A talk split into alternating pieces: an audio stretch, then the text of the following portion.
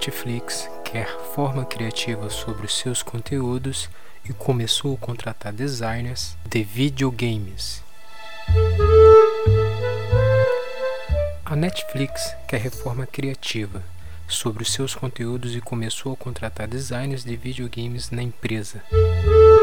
Isso mostra a grande competição que há no setor de streaming audiovisual, que cresce cada vez mais. A bola da vez é a Apple TV Plus, da iminente chegada do Disney Plus.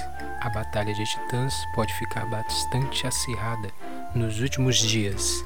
É porque a Netflix sempre procura saber tudo o que está acontecendo no cenário e já está mexendo os pauzinhos para sair na frente. A empresa está atualizando seus conteúdos, está iniciando uma experiência com seus novos conteúdos.